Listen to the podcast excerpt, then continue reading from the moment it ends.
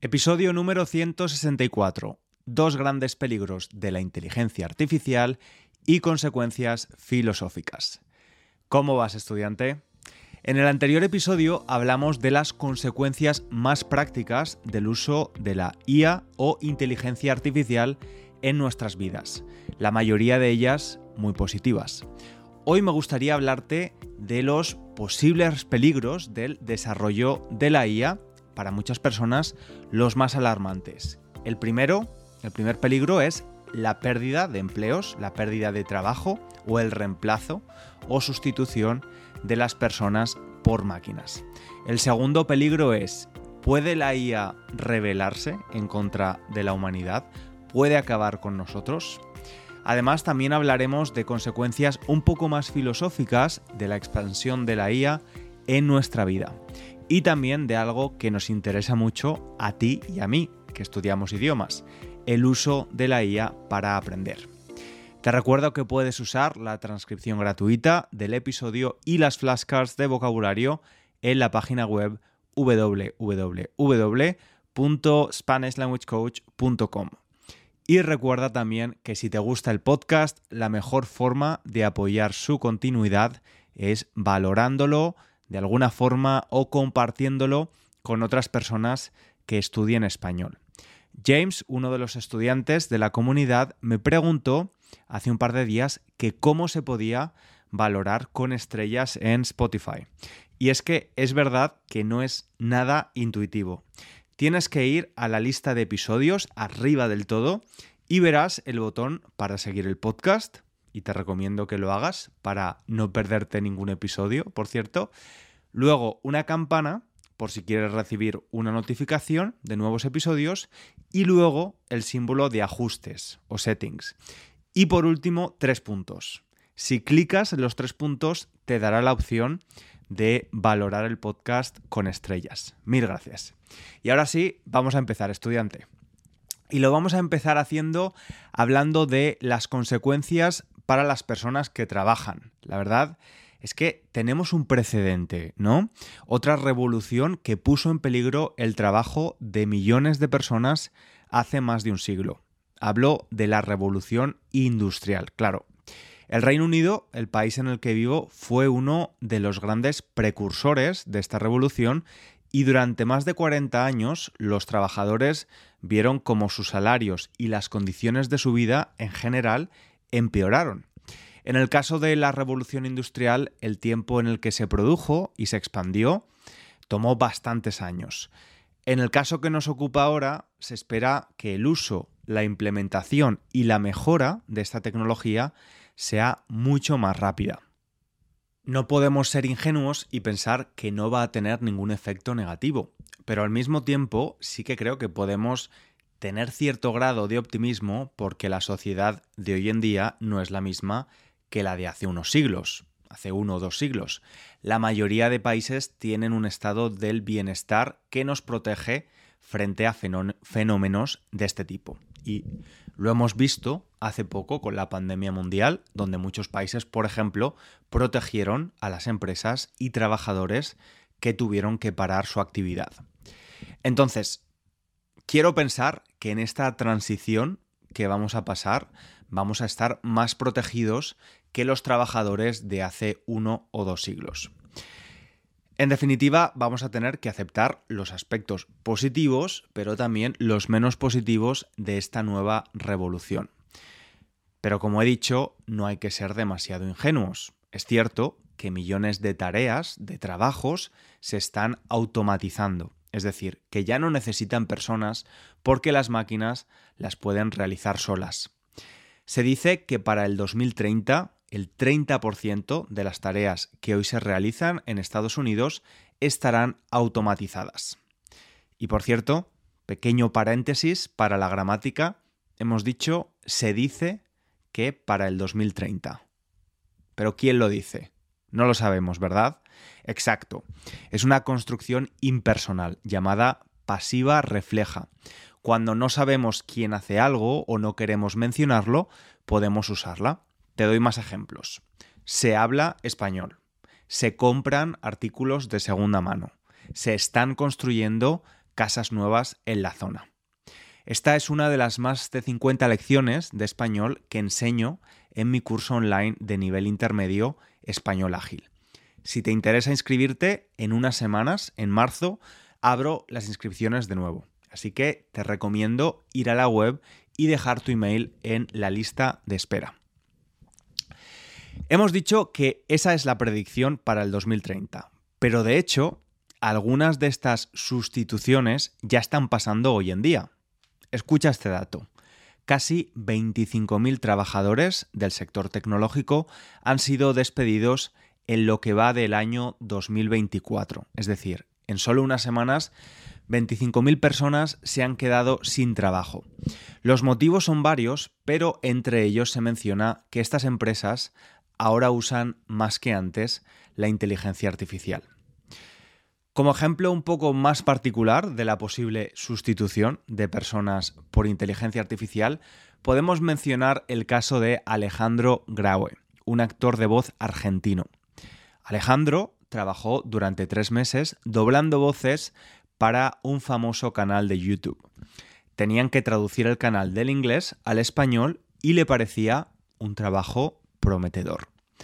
Alejandro se fue de vacaciones confiado en que al volver continuaría con su trabajo, ya que necesitaba ese dinero para vivir, siendo padre de dos hijas. Sin embargo, al regresar, se llevó una terrible sorpresa. El canal de YouTube publicó un nuevo vídeo en español en el que Alejandro no había trabajado, pero sí se escuchaba su voz. Y es que habían usado la inteligencia artificial para generar automáticamente la voz de Alejandro. Imagínate su sorpresa. Él se preguntaba si esto significaba que ya no tendría empleo, había sido reemplazado. Al llamar al estudio donde trabajaba, le dijeron que el cliente quería probar con IA porque era más barato y rápido. Sin embargo, no tuvo éxito. Los fans del canal se quejaron de la mala calidad de la voz generada por la IA y tuvieron que eliminar los vídeos. Y aunque Alejandro continúa trabajando, no se siente tranquilo. Sabe que la tecnología mejorará y se preocupa por el futuro de los artistas de voz como él. Al mismo tiempo, otros expertos en el tema, con una opinión más optimista, aseguran que la IA no reemplazará a los humanos, sino que mejorará nuestro trabajo. Creen que, en realidad, la competencia será entre personas, entre las personas que sepan usar la inteligencia artificial y las que no sepan aprovecharse o tomar ventaja, hacer un buen uso de esta, herramienta. Es decir, que es muy posible que en el futuro cercano los trabajadores que desarrollan IA o que tienen habilidades para trabajar con la inteligencia artificial tengan mejores ofertas de empleo mientras que si encontramos difícil usarla, va a ser más complicado encontrar trabajo. Y ahora vamos a abordar el otro peligro del que hablaba al principio del episodio. Podemos preguntarnos, ¿cómo de peligroso sería que la IA continúe progresando y llegue, por ejemplo, a superar la inteligencia humana? ¿Falta mucho tiempo para que esto pase? ¿Podría revelarse como HAL, la máquina de la escena de la película de la que te hablé en el episodio anterior? Sam Altman, el CEO o director general de OpenAI, la empresa que creó ChatGPT, advirtió que este tipo de tecnología presenta peligros reales para las personas. Con respecto a las posibles consecuencias que el mal uso de la IA puede tener en la humanidad, dijo, Estamos un poco asustados por esto. Debemos tener cuidado. Entre otras cosas, mencionó estar preocupado porque esta tecnología progresa rápidamente mientras que el proceso de hacer leyes que la controlan son muy lentas. ¿Qué piensas de esto, estudiante?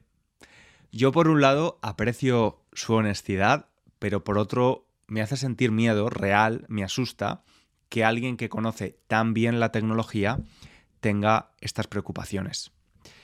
Otros famosos del mundo de la tecnología también han expresado su preocupación sobre sus peligros. Por ejemplo, Bill Gates. Escribió que junto con todos los buenos usos que pueden hacerse de la inteligencia artificial, también hay riesgos y preocupaciones. Existe la posibilidad de que las IAS pierdan el control. ¿Podría una máquina decidir que los humanos son una amenaza, un peligro, y que sus intereses son diferentes a los nuestros? ¿O simplemente dejar de preocuparse por nosotros? Posiblemente. Esas son palabras textuales del fundador de Microsoft. Sí, no decimos Microsoft en España. La idea en común y más optimista que tienen los expertos es que, aunque la IA y los robots son asombrosos, increíbles, deben estar a nuestro servicio y respetar nuestros derechos. Son una oportunidad, una herramienta más, y nosotros, como sociedad, debemos decidir cómo queremos que estos cambien nuestro futuro. Muchos están de acuerdo con que es necesario que existan leyes para controlar el uso de esta tecnología y varias organizaciones ya están tratando de hacerlo. Lo encuentran difícil porque los problemas éticos, o sea, los relacionados con decidir qué cosas están bien y qué cosas están mal, son muy complejos. Además, deberíamos hablar sobre el trabajo, para asegurar que la tecnología no empeore las condiciones de trabajo en lugar de mejorarlas. Podemos aprovechar esta oportunidad para reflexionar sobre el empleo en general, sobre cómo trabajamos y quizás explorar nuevas alternativas o nuevas oportunidades que, que incluyan el uso de la IA. Sería interesante recordar que en la historia de la humanidad todos los adelantos tecnológicos que han mejorado nuestra calidad de vida también han causado nuevos problemas. Y pienso de nuevo en la revolución industrial. De la misma forma en la que la revolución industrial introdujo la máquina de vapor y otros avances, lo que provocó una transformación en la producción y también en la vida cotidiana de las personas, la inteligencia artificial está ya cambiando la forma en que pensamos y trabajamos, con la capacidad de automatizar tareas, mejorar la eficiencia de procesos o facilitar diagnósticos médicos. Y ahora vamos a abrir el melón a hablar de la IA en el mundo del aprendizaje y del aprendizaje de idiomas en particular. Yo recibo frecuentemente emails de empresas que tienen una app, una escuela de idiomas, una plataforma. Todas estas empresas me ofrecen publicitar sus servicios en este podcast a cambio de una cantidad de dinero, lo que se suele llamar un sponsor. Y la verdad es que de momento siempre he dicho que no, pero las empresas suelen ofrecerte probar de forma gratuita su producto. Así que ya he usado alguna que otra app que usa la IA. Es decir, que tiene profes que en realidad son una máquina y puedes hablar con ellos es como intercambiar notas de voz con un profe de español. A veces todavía se siente un poco artificial, pero teniendo en cuenta el ritmo de progreso, estoy seguro de que muy pronto podremos estar teniendo conversaciones con la IA de forma muy natural. Por otro lado, tengo a Jonathan, mi profe de francés, un profe de carne y hueso, es real. Con Jonathan tengo clases dos veces a la semana, normalmente de 7 a 8 de la mañana. ¿Cuál es la diferencia entre Jonathan y un profe de IA? Bueno, la primera es que no haría una clase a esa hora para hablar con una máquina, así que el grado de compromiso con una persona es mucho más alto. También tengo la suerte de que Jonathan es capaz de darme sus opiniones o debate mis argumentos cuando no piensa lo mismo que yo. Una IA realmente no tiene opiniones, simplemente comenta sobre lo que has dicho y te hace más preguntas. Además, no tengo ningún tipo de motivación en agradar o gustar a la IA. Somos animales sociales y por supuesto que quiero que Jonathan piense que si hago una broma es divertida y claro que quiero que piense que estoy progresando, ¿no? hay unas expectativas humanas que no se pueden replicar con la tecnología. ¿Y cuáles son las ventajas de un profe basado en la IA? Yo diría que tiene acceso a una gran cantidad de conocimiento. Así que si por ejemplo eres ingeniera aeronáutica y quieres practicar tu español de ese campo específico, es una herramienta súper buena para hacerlo. Yo soy profe de español, pero no podría tener una charla sobre ese tema en español, porque no tengo ni idea. Además, es un profe 24/7, ¿no? No necesitas reservar una hora para hablar con ellos. Como digo, creo que hay que abrazar la innovación tecnológica y usar la IA como una herramienta. Y hasta ahora hemos hablado de los efectos más tangibles y prácticos de esta revolución, de esta nueva revolución tecnológica.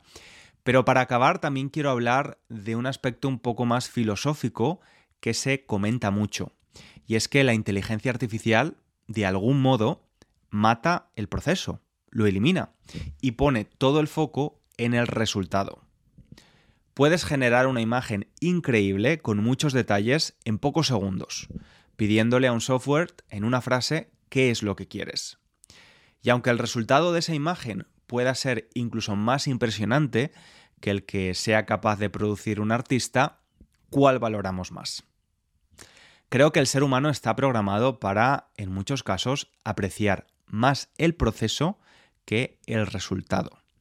En español hay una expresión que dice la intención es lo que cuenta, es decir, tu resultado no es tan importante como la intención que has puesto en el proceso para llegar a él.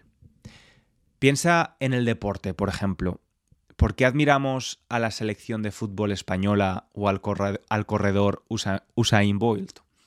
Admiramos a ese grupo de mujeres por haber ganado el Mundial de Fútbol el año pasado o a Usain Bolt por batir varios récords.